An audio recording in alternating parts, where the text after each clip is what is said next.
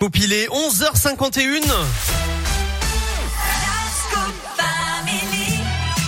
Et c'est l'heure de la Terre, la Pierre et vous, comme promis. Philippe Lapierre qui me rejoint à nouveau. Re, bonjour Philippe. bonjour Eric. Alors on va parler de ce petit sondage du coup. Ce matin, les Français et la viande. Oui, une vraie mange moins, non baisse de la consommation de viande. Ah oui. mince. Et oui, c'est ce à quoi on assiste en ce moment.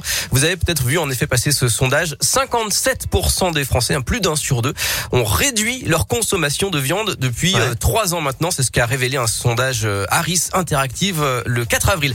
Alors les raisons, hein, forcément, premièrement la santé, la consommation de viande rouge et de charcuterie accroît le risque de certaines maladies comme le cancer colorectal. Deuxièmement, l'écologie, l'empreinte carbone de l'élevage est souvent pointée du doigt. Et puis troisièmement, bah, le prix, hein, l'inflation, euh, Ouais. ça, ça influe forcément sur le comportement.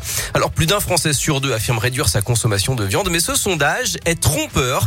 La réalité, c'est qu'en fait, on en mange de plus en plus. Les Français d'aujourd'hui consomment deux fois plus de viande que leurs grands-parents.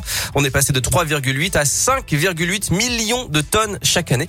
Par exemple, le poulet, eh bien, la France est désormais le premier pays consommateur en Europe avec plus de 28 kilos par personne et par an, d'après des chiffres de France Télévisions. Alors, ce qui se passe, c'est que on va de moins en moins souvent à la boucherie pour acheter de la viande à cuisiner, mais on la consomme ultra transformée dans nos plats de tous les jours, des salades, Ah. des burgers, des nuggets, des cordons bleus, des pizzas, et même dans certains bonbons, on parle de viande désanimalisée. Elle se cache aussi cette viande parfois dans des cosmétiques, des savons. Alors il y a des changements de comportement, hein, c'est vrai. Un hôpital de Marseille notamment a décidé d'arrêter de donner de la viande rouge à ses patients. Et puis les écoles proposent des menus sans viande. Mais en même temps, l'Assemblée vient de rejeter une proposition de loi pour qu'il y ait plus de menus végétariens dans les cantines.